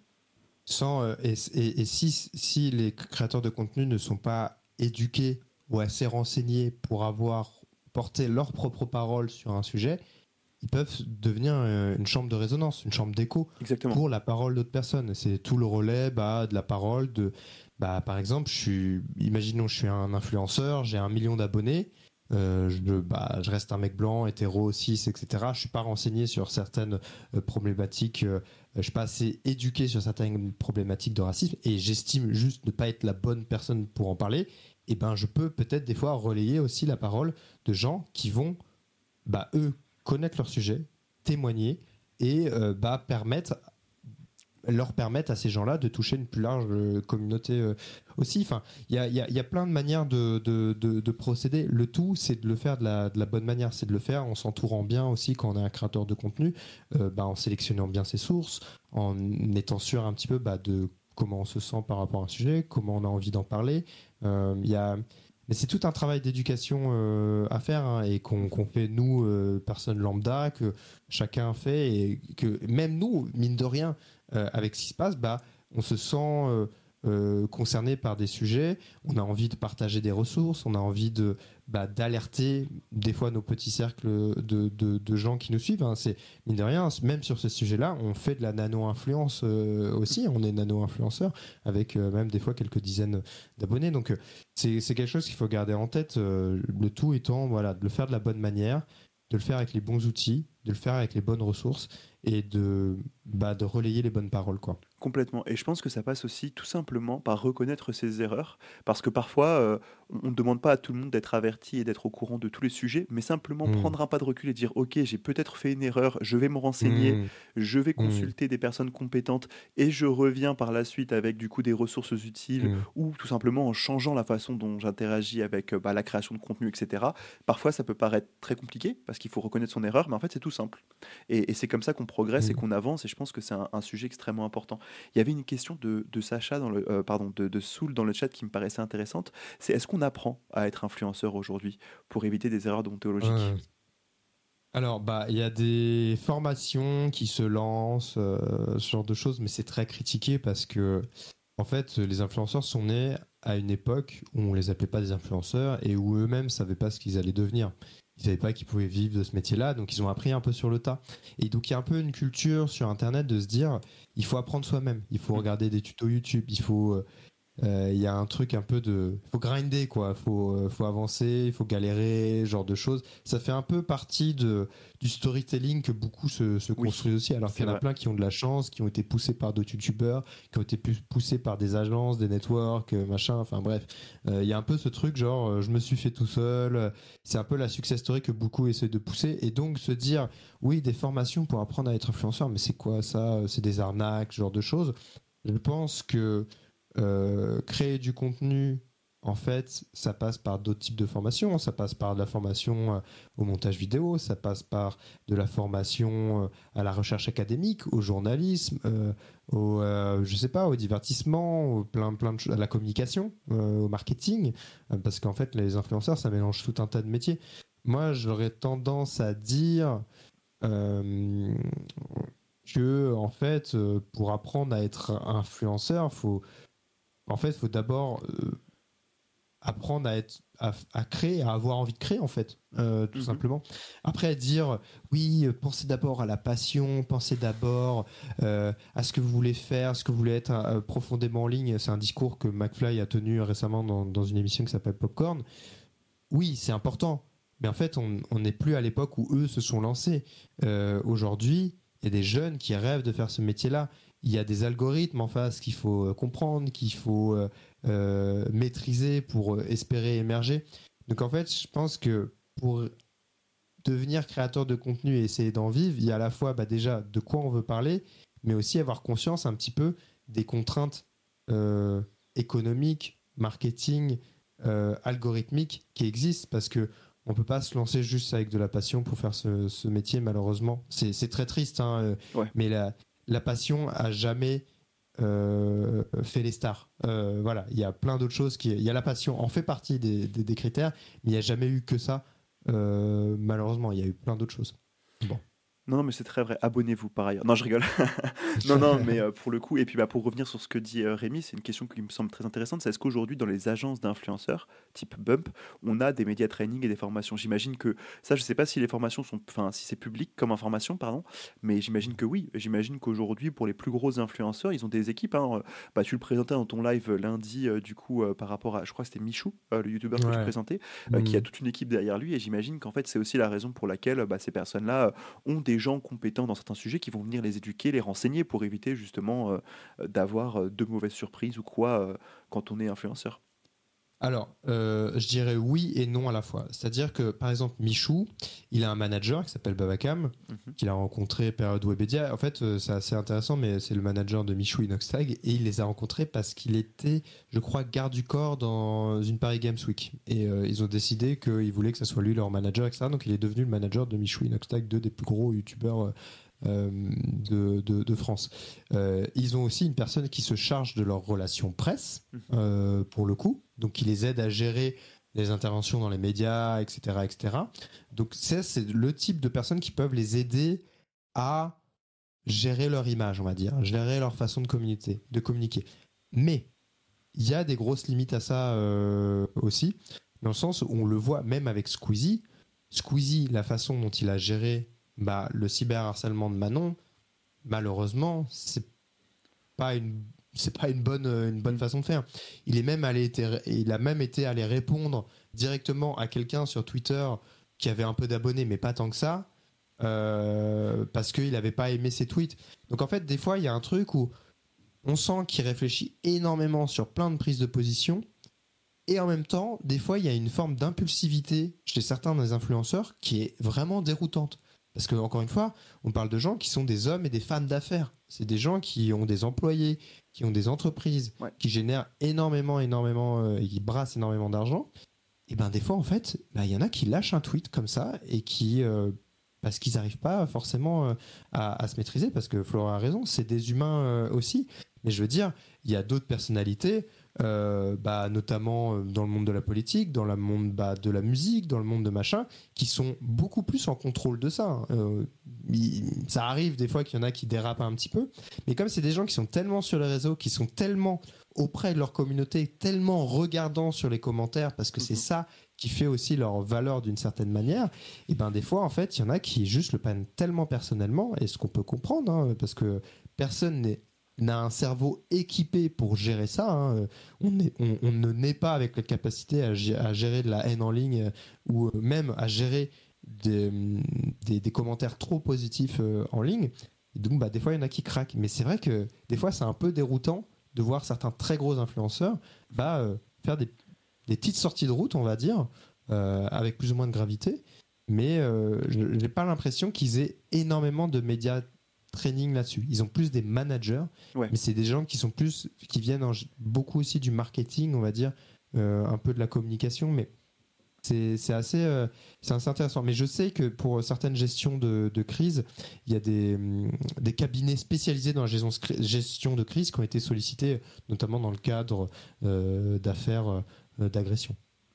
Mais, c'est extrêmement intéressant. Malheureusement, le, temps passe trop vite euh, et il faudrait, il faudrait quasiment un deuxième épisode en fait pour parler de tous ces sujets. Il y a un point quand même que j'aimerais aborder un peu en ouverture euh, conclusive, à la fois pour mmh. parler peut-être du contenu que tu crées sur Patreon, sur tes live Twitch, et, d'un ah. sujet que tu as, euh, que as abordé récemment notamment, qui est du coup celui, bah, celui des conditions de travail des personnes qui travaillent autour euh, de, ces, de, ces, de ces créateurs, créatrices euh, de, de, contenu. Donc, est-ce que, voilà, est-ce que tu pourrais reprendre un petit peu ce que tu avais partagé lundi rapidement, nous expliquer du coup bah, les différents métiers qui existent et peut-être du coup faire un. Je, te demande un travail très compliqué parce que j'ai plusieurs questions et que j'aurais aimé en parler plus, mais je pense que déjà euh, ma fatigue me, me coupe dans, mon élan. pas de souci. Mais, mais voilà, essayer d'avancer un petit peu de ces sujets autour des conditions de travail des personnes qui gravitent autour des influenceurs, influenceuses et faire un point sur ce que toi tu crées comme contenu.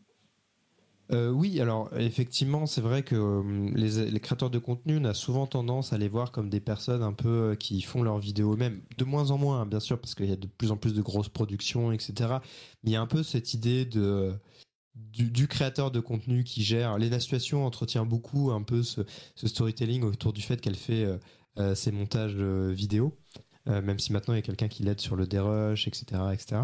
Euh, et donc en fait, autour d'eux, ils sont entourés de tout un tas de personnes, des monteurs. Hein. Michou, il a plusieurs monteurs, un principal qui gère une autre équipe de monteurs avec des gens bah, plus qui vont être sur les shorts pour YouTube, euh, d'autres sur les montages des gros projets, genre de choses. Ils ont des gens spécialisés pour les miniatures, hein, les mini makers. Il y a, des, y a des, des, des, vidéos, des articles qui ont été faits, notamment sur le Mini Maker de Inoxtag. et, et donc c'est tout un tas de gens qui travaillent, euh, qui gravitent autour, des créateurs de contenu. Et malheureusement, il y en a beaucoup qui sont extrêmement mal payés, sous-payés, euh, payés même une misère hein, des fois pour une miniature 10, 15, 30 euros, pour un montage vidéo qui demande une semaine 250 euros, alors qu'on normalement on est plutôt sur un tarif minimum journée de 250 euros. Il y a énormément d'abus, il y a des influenceurs qui refusent qu'un monteur, que leur monteur qui est pourtant freelance aille travailler avec d'autres influenceurs. Et donc en fait, euh, c'est un, un vrai, vrai, vrai sujet qui est hmm. abordé euh, de plus en plus. Hein. Euh, je suis pas le premier avec mon papier Patreon à parler des conditions de, de, travail des, monteurs, mais je pense que c'est un discours qu'il faut pas oublier parce que sans les monteurs, sans les media makers, sans ces gens-là, bah, en fait les vidéos n'existent pas, les vidéos ne sont pas vues et euh, je pense, qu'il faut continuer à en parler. Et donc sur Patreon, euh, un article que j'ai mis en, accès libre euh, lundi, c'est un article où il y a une dizaine de monteurs et de monteuses qui témoignent anonymement pour la plupart de leurs conditions de travail dans le milieu. Et c'est vrai que c'est assez effarant de se dire que voilà, on est en 2023. le métier de créateur de contenu existe depuis plus d'une dizaine d'années et bah, il y a toujours des manquements très graves au code du travail, au, euh, au, minimum, au minimas en termes de tarifs. Mhm. Et, euh, et, voilà, j'ai essayé de raconter ça et je vais continuer mon travail là-dessus en explorant les, les, conditions de travail offertes par une boîte qui sous-traite les montages de, de, vidéos. Là, je suis en train de continuer à récolter des éléments. J'avance lentement. J'aimerais avoir plus de temps pour me consacrer à ça. Mais c'est des sujets, je veux vraiment explorer et continuer ce type de, d'articles, on va dire, et, d'enquêtes. Bah, c'est vraiment extrêmement intéressant. Je pense que ça pose les bases pour une future discussion en 2024, euh, si ça t'intéresse de repasser sur Good Luck Fun, parce qu'on pourrait parler pendant, euh, pendant des heures, mais en tout cas, pour avoir, euh, bah, encore une fois, hein, ça fait plusieurs fois que je le répète, mais pour avoir assisté à ton live lundi dernier, je vous recommande vraiment d'aller vous abonner du coup à la chaîne de, Vincent sur Twitch. Ton pseudo, c'est Vincent Internet sur Twitch, c'est ça? Ouais, Vincent d'Internet. Voilà, du coup, parce que ça vaut vraiment le coup. Et puis, bah, je te laisse peut-être euh, un dernier mot, euh, un moyen peut-être, euh, quelque chose que tu aimerais dire, pardon, j'en perds mes moyens. non, bah, déjà, te remercier pour l'invitation. Moi, je suis toujours content de pouvoir parler de ce genre de, sujet parce que moi aussi, si je fais des lives sur Twitch, c'est parce que j'étais content de trouver des gens avec qui en parler parce que c'est pas toujours facile de trouver des gens qui peuvent être intéressés par ces sujets-là ou en tout cas qui se disent que ça peut être un sujet intéressant pour plein plein de raisons. Euh, et non, moi, ce que je dirais, euh, bah, c'est euh, le conseil, c'est de mettre personne sur un piédestal. En fait, on peut être passionné par des créateurs de contenu, par des artistes, par n'importe qui, mais je pense que c'est important d'idolâtrer personne parce que ça reste des humains. Ils ont des fois des failles, des défauts. des fois, bah, il y en a qui portent des masques euh, très très euh, accrochés sur leur, sur leur visage. Donc je pense que le but c'est de, quand on consomme du contenu en ligne, c'est de continuer à l'apprécier, continuer à aimer parce qu'il y a des choses incroyables qui se passent sur Internet, mais aussi des fois de, de réussir à prendre un peu de recul par rapport à ça et de, se questionner, s'interroger, se, rester curieux entre guillemets sur les conditions de réalisation de ces, de ces contenus qu'on aime beaucoup quoi. Voilà. Et puis bah merci encore euh, aux gens, aux questions, aux remarques dans le chat et euh, merci à toi pour l'invitation. Bah avec grand plaisir, c'était vraiment extrêmement intéressant. N'hésitez pas euh, du coup, enfin merci beaucoup à toutes les personnes qui sont venues suivre le concept l'émission Good Luck Have Fun. Du coup avec avec comme vocation évidemment de valoriser l'humain derrière le jeu, derrière internet, derrière en fait bah, ce qui fait du coup le cœur le cœur de Twitch en, partie. c'était vraiment extrêmement intéressant. Vincent, merci pour tout, merci pour ton temps.